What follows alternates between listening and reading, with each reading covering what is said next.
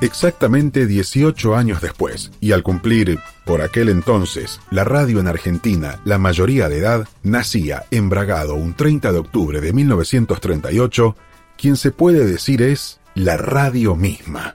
Héctor Larrea para mí es la voz de la radio. Cuando yo pienso en la radio, la voz que me viene es la de Héctor Larrea. Con lo cual, ustedes no tienen idea la alegría que tengo en este momento. Estoy hablando de la voz de mi adolescencia. Así que, Héctor, gracias, definitivamente gracias. Yo empecé a hacer esto en una red de parlantes embragados. Ya la, la, diosa radio me fascinaba con su encanto. Pero después, profesionalmente, empecé en unos bailables por el año 61. Hasta fines de la década del 50, la radio logra captar cotidianamente la atención de las familias argentinas. La música, el radioteatro, el deporte y la información de interés general ocupan la escena radiofónica. En la década del 60 se destacan en esta nueva era de la radio distintas personalidades. Yo escuchaba el Fontana Show a morirme. Pibe, no hay manera de agradecerte lo No. que has hecho por la radio. Gracias, querido, muchas gracias. A los oyentes, muchas gracias. Cacho viejo, este aplauso es para vos.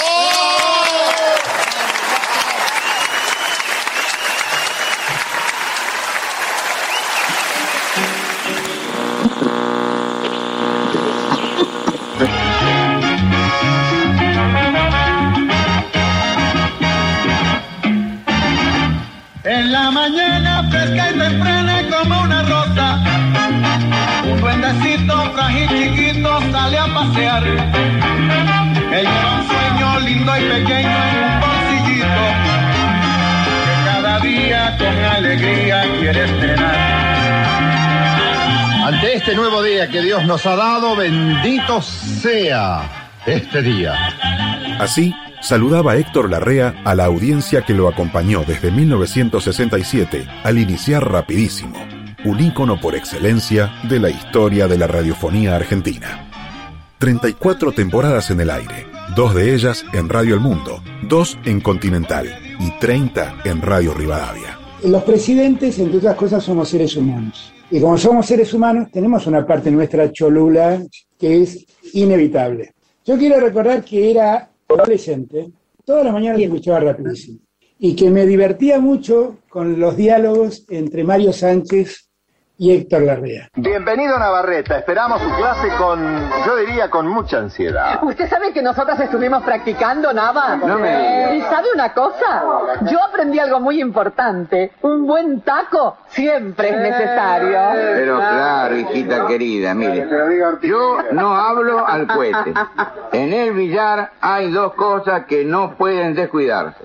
Las bolas y un buen taco. Ah, sí, sí. Mal día para jugar, ¿verdad Navarreta? Es terrible, señor Larrea. Con este clima pesado y la humedad relativa ambiente expresada en hectopascales, no se puede jugar al billar.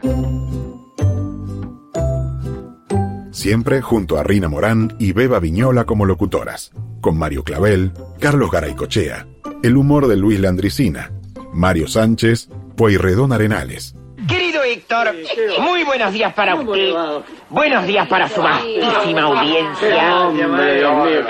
Buenos días para esta playa de amigos que le acompañan. Gracias. Pero, querido Héctor, eh, podrá advertir en el brillo de mis inconmensurables ojos color del tiempo. La gente necesitaría en los medios de comunicación un poco más de arte, un poco más de arte, un poco más de parte artística, un poco más, un poco más de, de programas que promuevan la generación de endorfinas a través de la risa.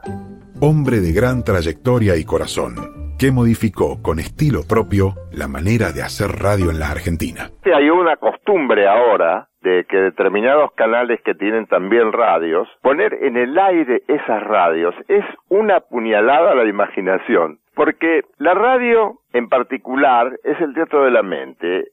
Yo puedo elaborar lo que quiero a través de mi estructura mental. Carismático, simpático, siempre de muy buen humor, atiborrado de energía positiva y colmado de sabiduría. La función a nivel social de los medios es tan clara. Es lo que necesitamos las personas para estar comunicados en una vida moderna. Son verdaderamente imprescindibles en la evolución social de los pueblos. Si no fuera por los medios de comunicación, estaríamos en un atraso fenomenal. La difusión cultural tendría carencias muy importantes. 100 años de la radio en Argentina.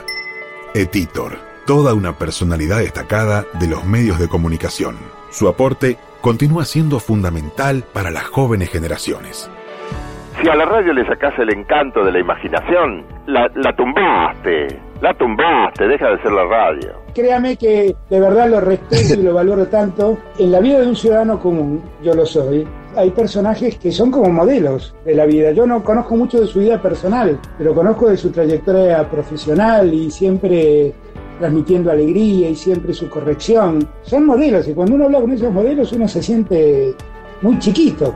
Para mí es una enorme alegría escucharlo. Esto. De verdad se lo, Se lo agradezco. De verdad se lo, Se lo agradezco. Verdad. No, yo le quería preguntar solamente una cosa, si, si para relajarse toca la guitarra o no.